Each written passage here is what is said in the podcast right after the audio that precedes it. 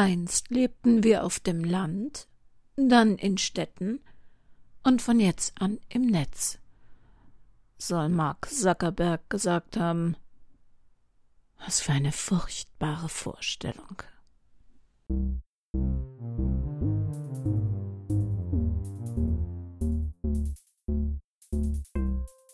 Willkommen in der Welt des Krimi-Kiosk und willkommen in der Welt von Henrietta Pazzo. Hashtag Neuland. Ein Kriminalroman von Henrietta Pazzo in zwölf Episoden.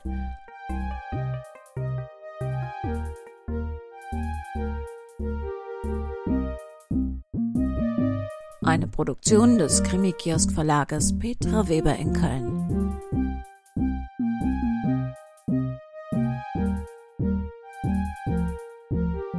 Sprecher Beate Eberstein und Petra Weber.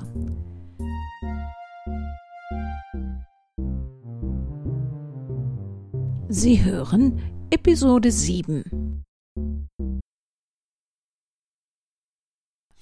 Offensichtlich hat es auch Vorteile, Opfer und Anwalt zu sein.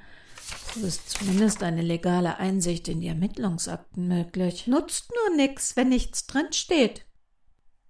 Darf ich Sie mal was Heikles fragen? Seit wann melden Sie solche Fragen denn an? Also diese Nudelprinzessin Mirella Sabini. Können wir die von unserer Verdächtigenliste streichen? Woher wissen Sie davon? Ah, ich verstehe.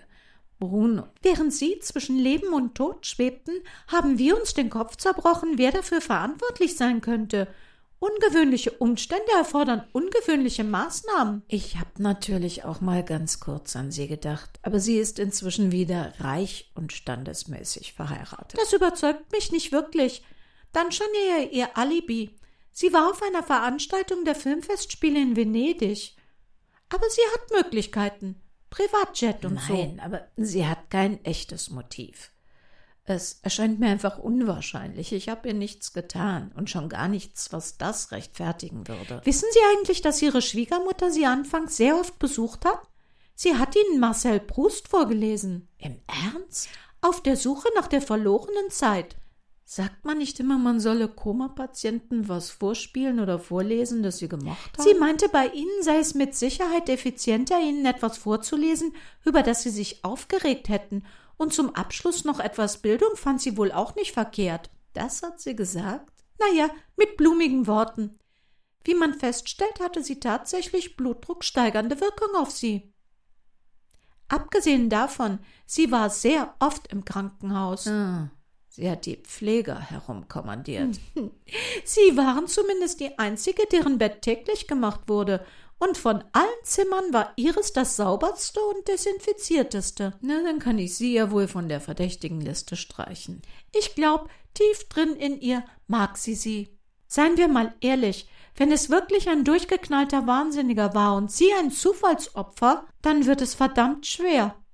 Aber ich persönlich, ich bleibe bei Juliane van der Maar. Sie ist für mich immer noch die Hauptverdächtige. Ja, dieser Blick, da war ihr Hass zu spüren. Dann gehen wir doch mal den umgekehrten Weg. Nicht vom Opfer, von Ihnen aus, sondern vom vermeintlichen Täter her. Wie könnte sie es gemacht haben? Sylvia, ihr müsst Benny helfen. Die gehen ernsthaft davon aus, dass er ein Serienmörder ist. Er wurde verhaftet. Dann hat die Polizei was gefunden? Die haben sein Bewegungsprofil im Casa Tramont durchcheckt. Er war zufällig in den Nächten immer im Zimmer der Verstorbenen, kurz bevor es zu Ende ging. Woher weißt du das? Von Benny. Er hat mich angerufen. Benny ist ein super Typ. Ich habe ihn in mein Herz geschlossen, als wäre er mein eigener Enkel. Der hat keine echte Oma mehr. Wir sind Freunde, naja, soweit man es bei dem Altersunterschied von Freundschaft überhaupt reden kann. Benny ist kein Mörder. Und was denkst du, sollen wir tun? Mach mir mal bitte eine Liste mit Strafverteidigern, die was taugen. Clevere, taffe Typen, ich zahle alles, falls das ein Problem ist. Und du bist wirklich von seiner Unschuld überzeugt? 100 Pro.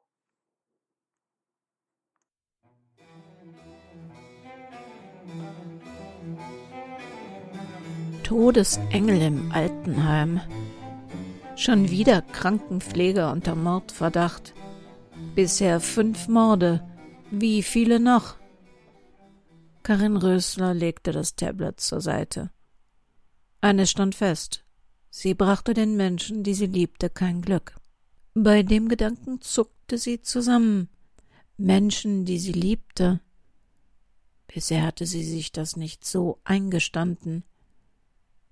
Sie hatte Christian geliebt, schon damals, direkt nach der Geburt, als sie nur seinen Vater in ihm sehen konnte. Die Hebamme hatte alles für die Adoption in die Wege geleitet. Für ihn sollte gesorgt sein. Christian konnte nichts dafür. Man hatte ihr die neuen Eltern beschrieben. Ein Unternehmer-Ehepaar, vermögend, kinderlos mit Haus und Garten. In Gedanken hatte sie ihn auf der Terrasse eines Bungalows spielen sehen. Eine Schaukel, ein Rasen mit Spielzeug, eine nette Mutter, die nach ihm sieht, während er den tapsigen Familienhund streichelt. Vorstadtglück. Ja, das hatte sie ihrem Sohn gegönnt. Damals beschlich sie erstmals der Gedanke, dass sie ihren Sohn vielleicht eines Tages doch losgelöst von den Umständen seiner Zeugung sehen könnte. Mit gutem Gewissen hatte sie schriftlich auf alle elterlichen Rechte vor einem Notar verzichtet. Mit der Unterschrift auf der Adoptionsfreigabe hatte sie Christians Glück besiegelt. Dachte sie, Erst Monate später erfuhr sie, dass das nette Unternehmerehepaar die Adoption dann doch nicht mehr vollzogen hatte. Sie hätten es ehrlich versucht, wirklich, aber die überraschenden Reaktionen der Umwelt hätten sie dann letztlich dazu bewogen, sich doch besser für ein Baby mit weißer Hautfarbe zu entscheiden.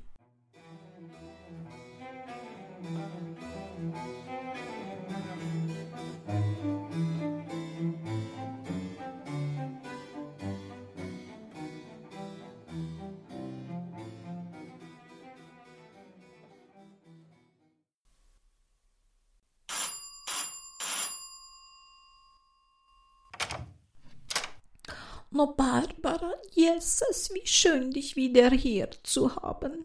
Komm rein. Sylvia hat gesagt, dass du vielleicht kommst, wenn ich frage, aber ich habe nicht zu hoffen gewagt, dass es wirklich stimmt. Wie geht es dir? So weit bin ich wieder auf den Beinen, aber naja, es wird schon werden, hoffe ich. Na komm, setz dich. Ich habe Erdbeertörtchen gemacht. Barbara sah sich um. Alles wie immer. Berge von Töpfen und Pfannen, Rührschüsseln, Geschirr. Wie vor einem Jahr, als sie das letzte Mal in brütender Hitze bei ihm gewesen war. Blaubeer, Pfannkuchen und Schlaf. Es waren diese wohltuenden, einfachen Dinge, die sich dank Bruno in etwas Besonderes verwandelten. Erinnerungen wie diese hatten ihr durch die letzten Monate geholfen.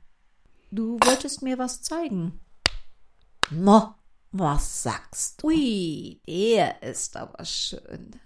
Für Karin? Noch glaubst du, der gefällt ihr? Also, wenn nicht, dann stimmt was nicht mit ihr. Der ist wunderschön. Das heißt dann wohl, dass du ernste Absichten hast. Barbara, ich bin verliebt, bis über beide Ohren, so wie früher. Oh, ich habe nicht geglaubt, dass das noch geht. Da wirst du sie fragen. Ja. Was meinst du? Wird sie ja sagen? Sie wäre ja verrückt, wenn nicht. So ein wie dich kriegt man nicht mehr. Und ähm, du findest nicht, dass das vielleicht noch zu früh sein könnte? Bruno, das kannst nur du ganz alleine wissen. Wenn einer ein Gefühl für Menschen hat, dann bist du das. Wie habt ihr euch eigentlich kennengelernt? Oh, ich habe einen Computerkurs gebucht im Casa Tramonto. Dieser ganze Nachbearbeitungskram von Video. Ich wollte ein paar Tricks und Tipps lernen, wie ich meinen YouTube-Kanal noch ein bisschen aufmotzen könnte. Die bieten tolle Kurse für so etwas im Tramonto an. Sehr gut erklärt. Für Anfänger und Fort Fortgeschrittene. Und wenn wir fertig sind, gehen die Podcaster vom Tramonto in den gleichen Computerraum. No, die sind da mit der Technik auf dem neuesten Stand und das ist für die Damen sehr hilfreich. Diese Podcasterei, die ist so ein Hobby von Benny. Und er macht das mit den Leuten vom Angel Radio da in seiner Freizeit. Der ist unglaublich gut drauf mit allem, was mit Bits und Bytes zu tun hat. Ich glaube, er ist ein bisschen verliebt in den Leiter von unserem Kurs. Ein fescher Bursche. Aber bestimmt nicht treu, armer Benny. Na, und da stand Karin vor der Tür und wartete, dass wir herauskommen. In der Hand einen Becher Kakao aus dem Automaten. Oh, ich war sofort geflasht, habe mich an sie herangepirscht und gemeint, dass die Brühe aus dem Automaten so viel mit heißer Schokolade zu tun hat, wie ich mit Brigitte Bardot. Und wenn sie mal auf richtige heiße Schokolade scharf wäre, ich sie zur feurigsten Schokolade der Stadt einladen würde. No, bist du mal bei Chloe Mercier gewesen? Oh, die macht Schokolade, das ist ein Gedicht. Cremig, zart, mild oder feurig scharf mit viel Knusper. Oh, unglaublich. No, was soll ich sagen? Seitdem sind wir bestimmt schon hundertmal bei Chloe gewesen. Und Chloe wird mir auch eine Verpackung aus Schokolade für diesen Ring machen. Oh, wie ein ganz großes Praline. Ach, Bruno, das ist eine wunderbare Idee. Noch hoffentlich hast du recht, sonst wird es aber sehr peinlich. Noch ein Erdbeerdörtchen? Gerne, sehr gerne. Und ähm, ich nehme gerne auch Schlagsahne dazu. Warum sagten die einem nichts? Was war denn da so kompliziert? Nicole Rodigers bemühte sich um Fassung. Was hatte dieser Kommissar Hanke gesagt? Frau Rodigers, die Obduktion Ihres Sohnes ist jetzt abgeschlossen. Wir gehen davon aus, dass Ihr Sohn eines natürlichen Todes gestorben ist. Ursache war eine Hypoglykämie, eine erhebliche Unterzuckerung.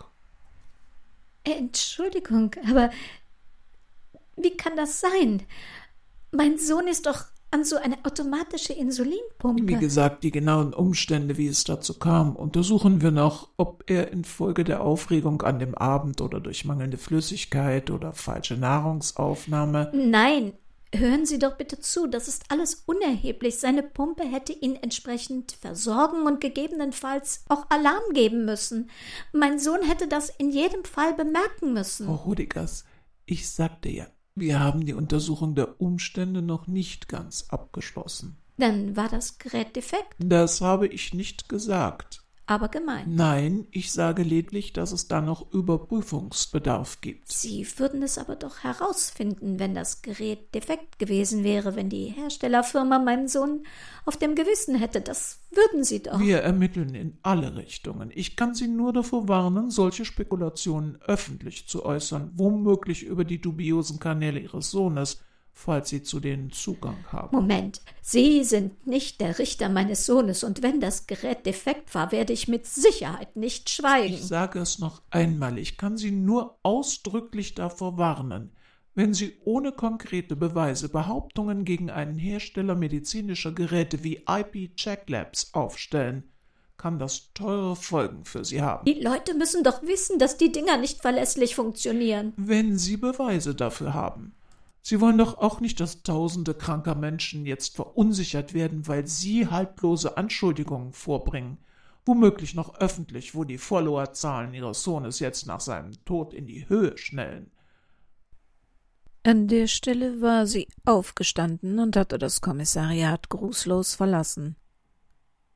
Aber was hieß das denn nun? Ein natürlicher Tod, aber trotzdem wurden die Umstände immer noch geprüft? Das war doch in sich schon unlogisch. IP Check Labs. Irgendetwas sagte Nicole Rodigers, dass jemand für den Tod ihres Sohnes verantwortlich war und dass außer ihr niemand ernsthaft daran gelegen schien, die Verantwortlichen zu finden und zur Rechenschaft zu ziehen.